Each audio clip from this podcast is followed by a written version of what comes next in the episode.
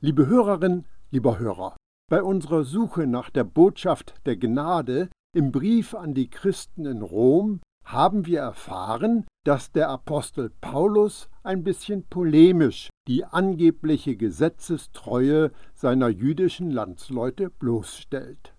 Du siehst dich als Erzieher der Unverständigen und als Lehrer der unmündigen Kinder, weil du davon überzeugt bist, dass die Erkenntnis und die Wahrheit im Gottesgesetz Gestalt gewonnen haben?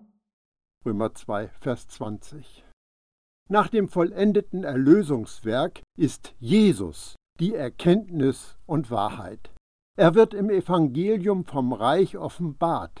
Deshalb kann Paulus voller Überzeugung sagen, wir aber predigen Christus, den Gekreuzigten. 1. Korinther 1, Vers 23.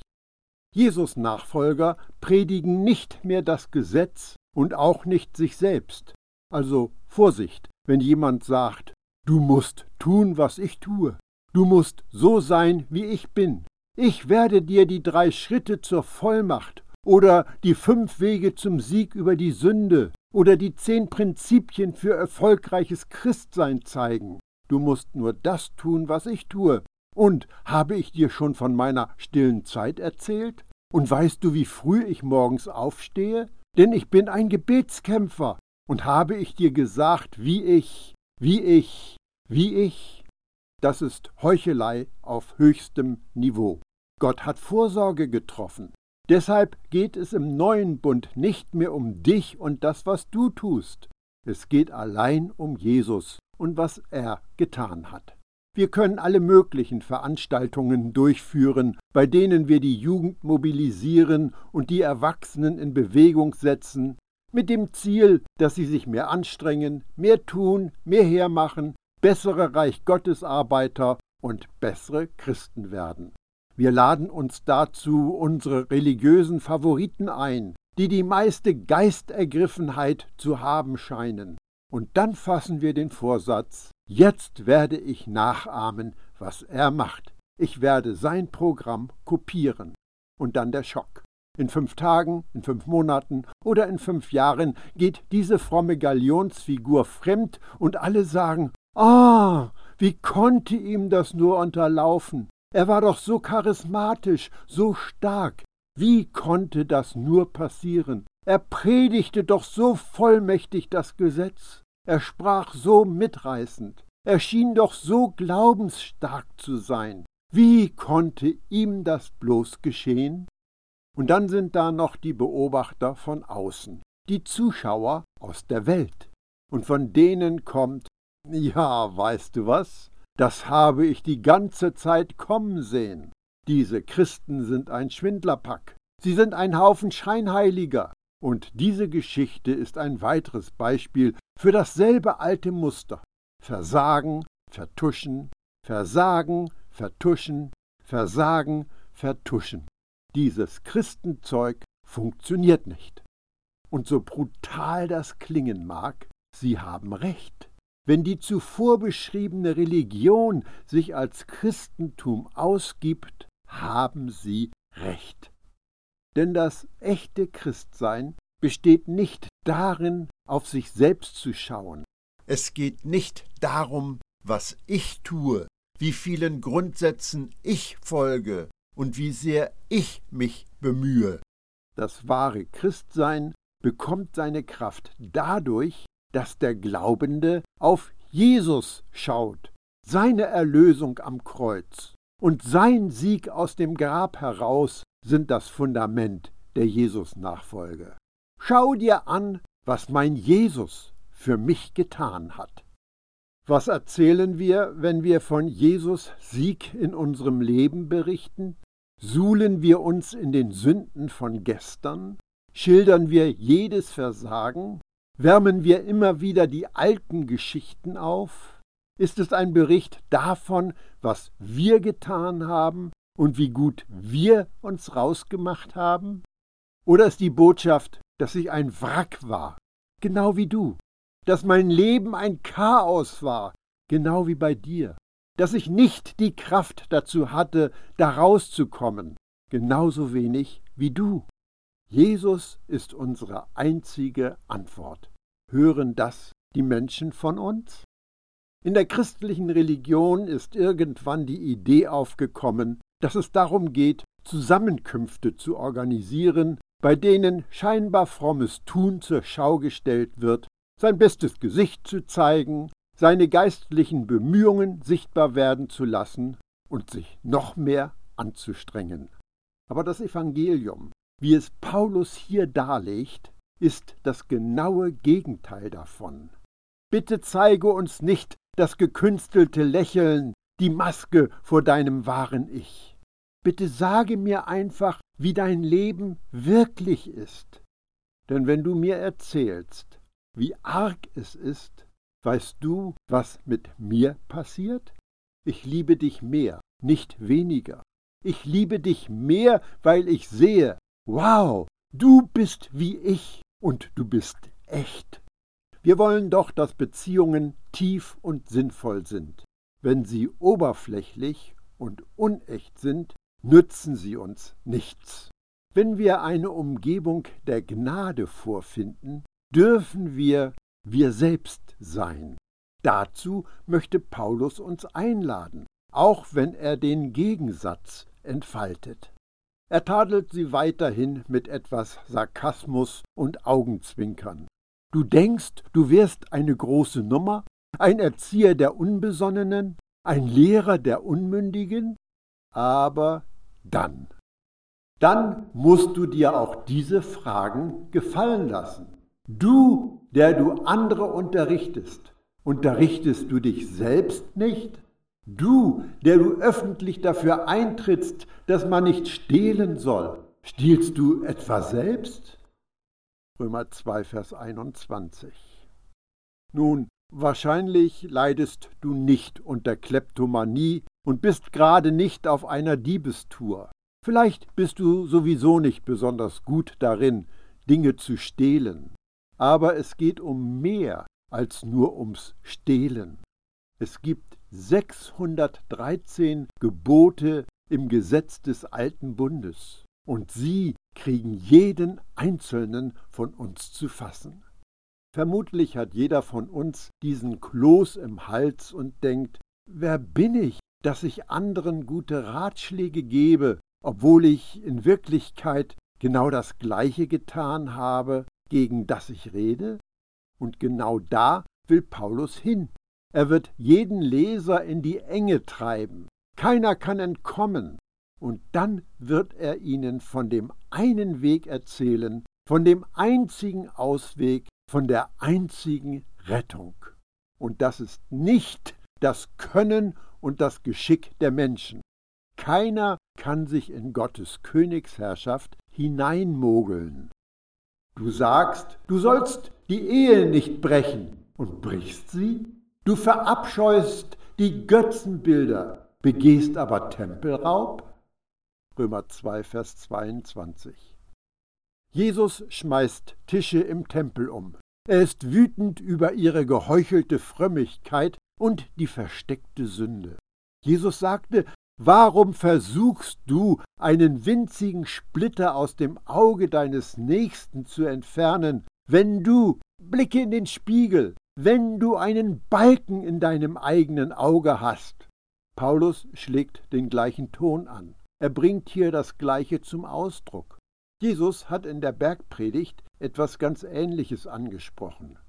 Er hat sich auch zum Ehebruch geäußert.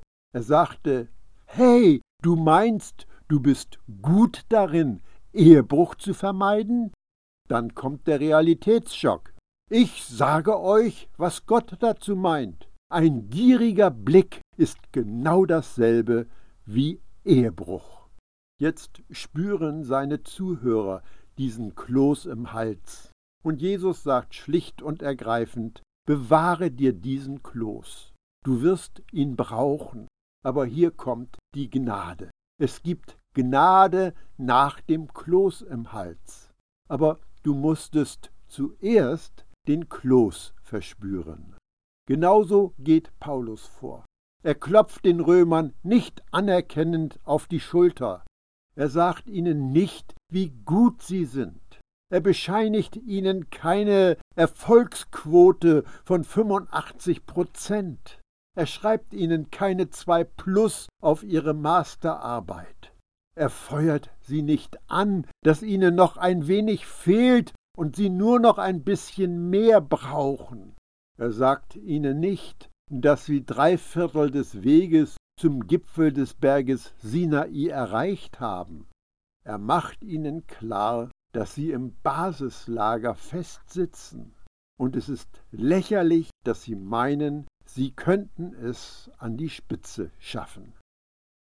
Du redest voller Stolz vom Gesetz und gleichzeitig brichst du es und raubst Gott damit die Ehre. Römer 2, Vers 23. Wenn wir uns einen Vers aussuchen und einfach mit einem Textmarker hervorheben würden, um all das zusammenzufassen, was Paulus hier ausführt, dann wäre es sicher dieser. Paulus spricht über seine jüdischen Volksgenossen. Du, der du mit deiner Frömmigkeit angibst, der du an den Straßenecken deine Gebetsrituale abspulst und eine große Sache aus deiner Konsequenz, deiner Disziplin und deinem Gehorsam machst, der du dich als geistliches Vorbild anpreist, entehrst du nicht Gott, indem du dasselbe Gesetz, auf das du so stolz bist, übertrittst? Man kann all das Richtige sagen und trotzdem beim Tun total daneben liegen. Paulus setzt noch einen oben drauf. Denn der Name Gottes wird um euretwillen gelästert unter den Heiden, wie es geschrieben steht. Römer 2, Vers 24. Und das geschieht bis heute.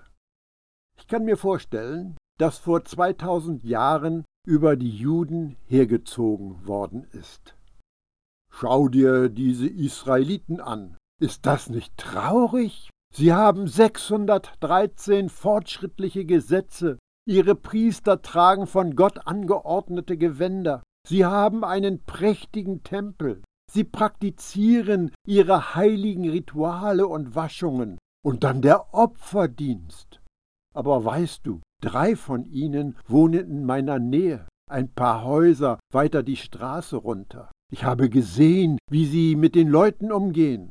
Ich habe erlebt, wie sie fuchsteufelswild geworden sind, als ihre Kinder mit meinen spielen wollten. Sie sind ziemlich arrogant und behandeln die Nichtjuden wie Menschen zweiter Klasse.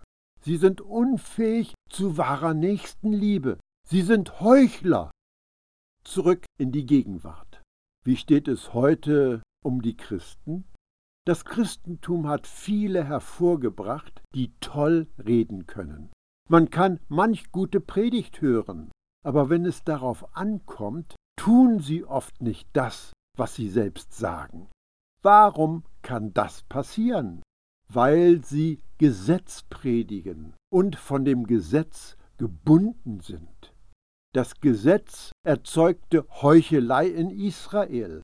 Das Gesetz erzeugt Heuchelei in der christlichen Religion.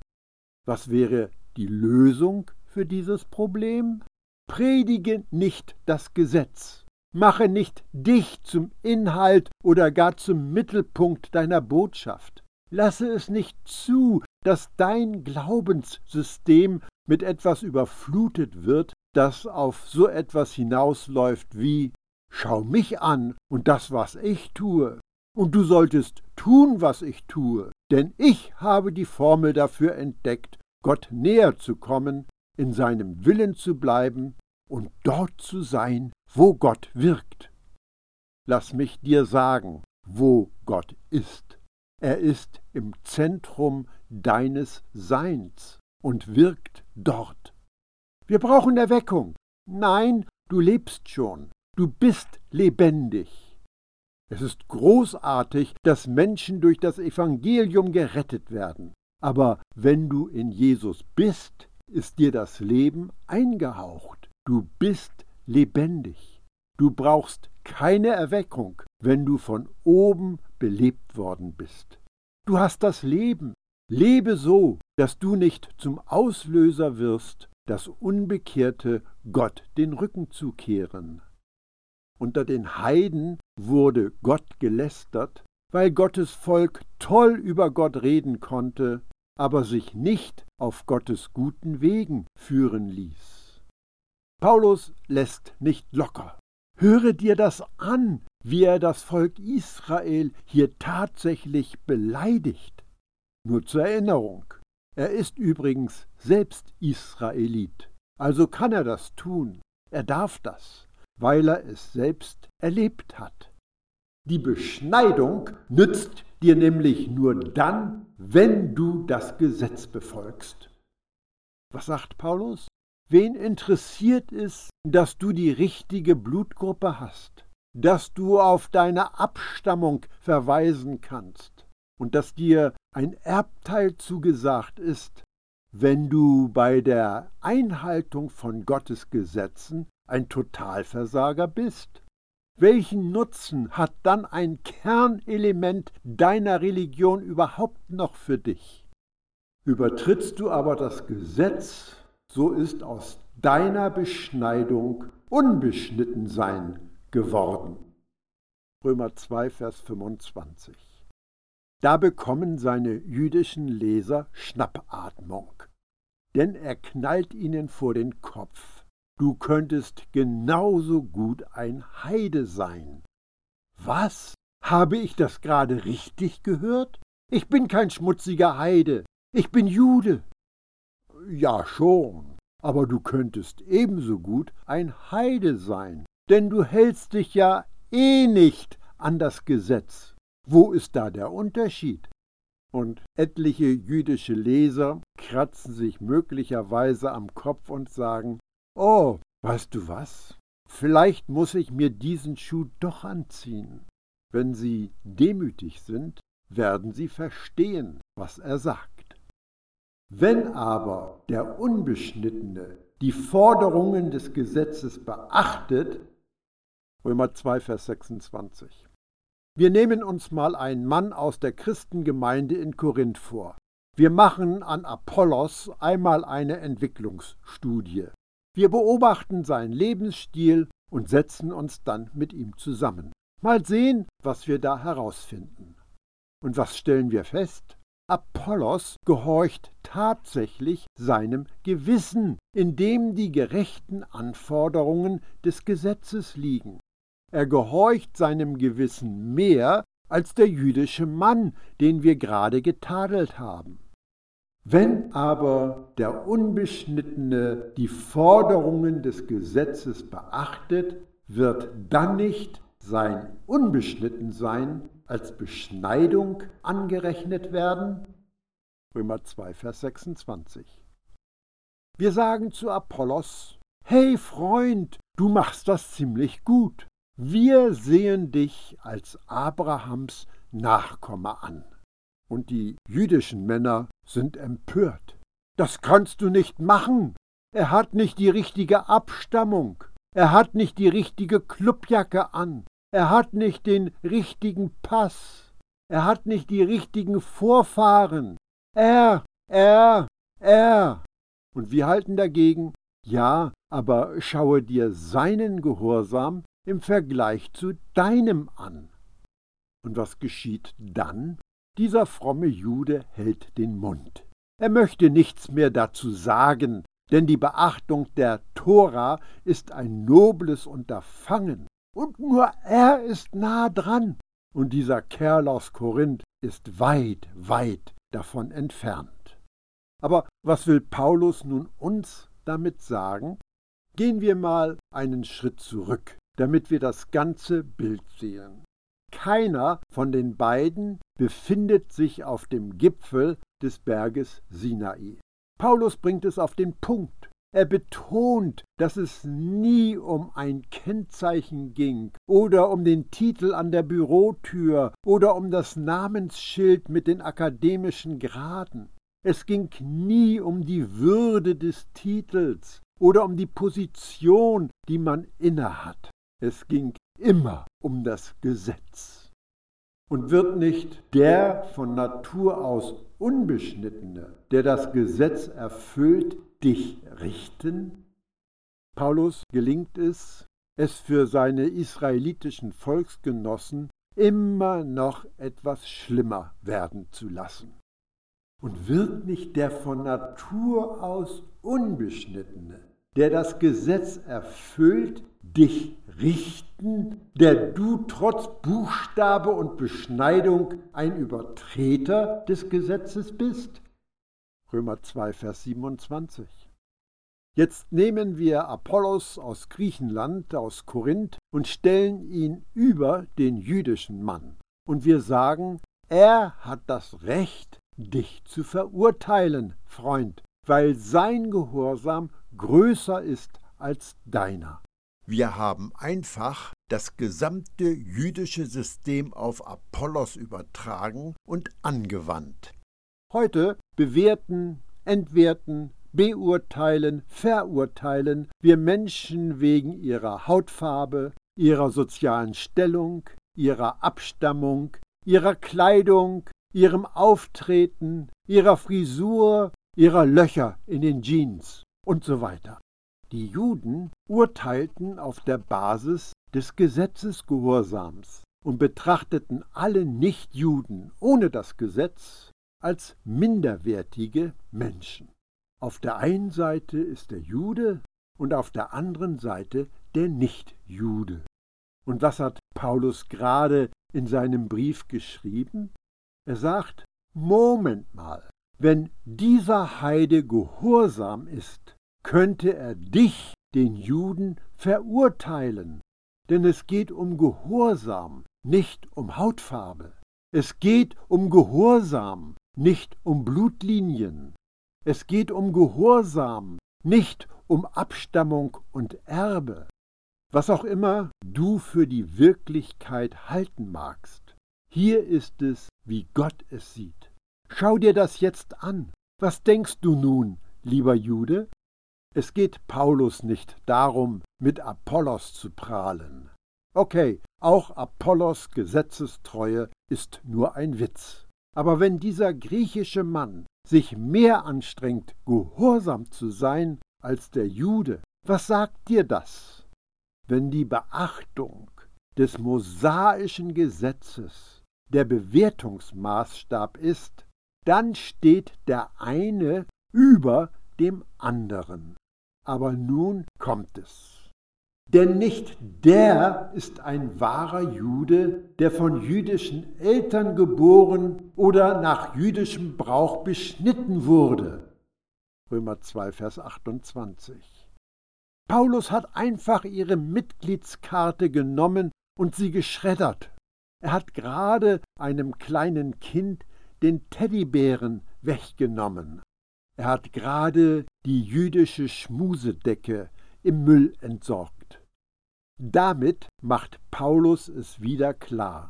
Es geht nicht um eine Abstammung, auf die man stolz sein könnte. Das Erzählen alter Geschichten über den Urgroßvater zählt nicht. Es gibt keine Fleißkärtchen dafür, dass Abraham, Isaak und Jakob zur Familienlinie gehören. Man ist nur ein echter und wahrer Israelit, ein authentischer Nachkomme Abrahams, wenn man innerlich auf der geistigen Ebene eine andere Art der Beschneidung erfahren hat sondern der ist ein echter Jude, der es in seinem verborgenen Wesen ist. Und die wahre Beschneidung ist die, die am Herzen eines Menschen vorgenommen wurde, zwar durch den Gottesgeist und nicht durch Einhaltung der äußeren Vorschriften. Ein Mensch, auf den das zutrifft, der wird nicht von Menschen, sondern von Gott selbst Anerkennung erfahren. Römer 2, Vers 29. Vielleicht wird niemand deinen Glaubensgehorsam überhaupt bemerken. Du prahlst ja auch nicht damit. Denk an den Verbrecher am Kreuz. Wir sind dankbar, dass es jemand aufgeschrieben hat, sonst wüssten wir davon nichts. Es war der Gehorsam des Vertrauens und es dauerte etwa zehn Sekunden. Wenn du zu Jesus Ja sagst, übst du den Gehorsam des Glaubens aus. Du vertraust. Und das Lob kommt von Gott, denn er sagt, sieh hin, jemand glaubt, schau hin, jemand hat mir vertraut, blicke noch einmal hin, da ist jemand, der meinem Sohn vertraut und von Jesus beeindruckt ist. Das ist es, was ich bei den Menschen suche. Gott sehnt sich danach, dass man ihm vertraut. Wenn wir uns von ihm abhängig machen, sind wir geistig gesehen Israeliten, denn Gott hat ja zum Skalpell gegriffen. Gott ist mehr als ein Bankbeamter. Er ist nicht nur der, der dir deine Schulden erlässt. Er ist nicht nur ein Reiseberater, der dich für den Himmel bucht. Er ist Chirurg. Er nimmt das Skalpell und schneidet dir das Herz aus Stein heraus und setzt dir ein neues Herz ein, und das ist es, was bei ihm zählt. Was macht das mit dir, dass bei Gott zählt, was er dir gegeben hat? Und dein einziger Beitrag war, ihn handeln zu lassen. Was ihn überzeugt, ist das, was er dir gegeben hat. Gott gab dir seine Gerechtigkeit und du machst eine gute Figur mit dem, was er dir übertragen hat. Gott schenkte dir Heiligkeit und du bist etwas durch das, was er dir gegeben hat. Er gab dir ein neues Herz und er liebt dein Herz. Er gab dir einen neuen Geist und er liebt deinen Geist. Und Gott ist eins mit deinem Geist. Was dich besonders macht, ist das, was er dir gegeben hat. Deshalb müssen wir mit dieser albernen Sache aufhören, uns mit geheuchelter Demut klein zu machen und uns als Sünder zu präsentieren. Gott tut nicht nur so, als ob du gerechtfertigt wärst. Nein, er hat dich zu seiner Gerechtigkeit gemacht und er ist stolz darauf, dass das, was er dir gegeben hat, echt ist. Er ist überzeugt von dem, was er dir gegeben hat. Und deshalb kommt das Lob von Gott. Und die Menschen sehen es vielleicht nicht einmal. Die wahre Beschneidung ist eine geistige Operation, ein DNA-Tausch. Raus mit dem Alten, rein mit einem Neuen. Wir haben uns die schlechte Nachricht angesehen. Und die schlechte Nachricht ist, dass religiöse Leute in Adam fromme Heuchler sind. Religion bringt uns kein Stück voran. Aber es gibt einen anderen Weg, bei dem nur Gott sieht, was wirklich vor sich geht. Das ist der Weg des Vertrauens. Gott lässt durch Paulus zwei Kapitel lang das Problem dieser Welt und 14 Kapitel lang seine Lösung in aller Ausführlichkeit besprechen. Aber denke daran, du bist nicht die Welt, du bist nicht in Adam. Wenn wir in Jesus sind, haben wir eine ganze Menge zu feiern. Der Chirurg ist aufgetaucht und hat an uns eine Operation vollzogen, und die hat dich vollkommen gemacht. Lebe das selbstbewusst.